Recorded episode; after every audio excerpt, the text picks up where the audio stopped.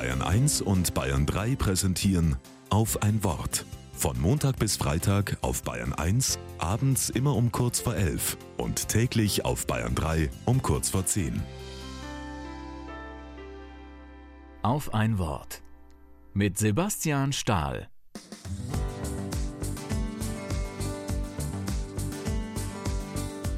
Auch die Angst hat Angst.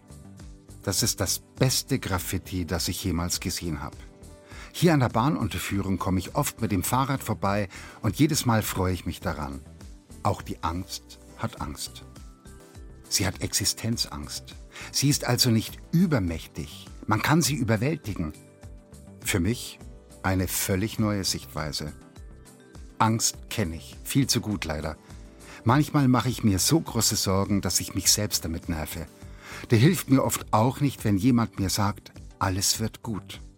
Klar, hinterher bin ich immer schlauer. Die schlaflosen Nächte hättest du dir sparen können. Aber das ist eben hinterher.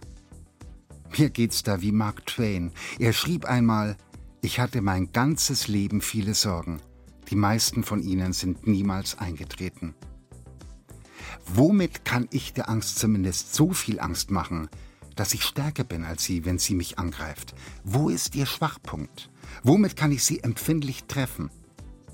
Beim Propheten Jeremia lese ich, Gesegnet ist der Mensch, der Gott vertraut.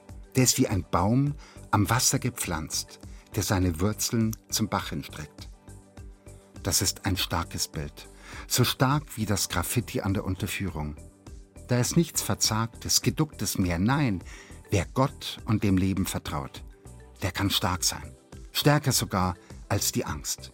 Also, alles wird gut.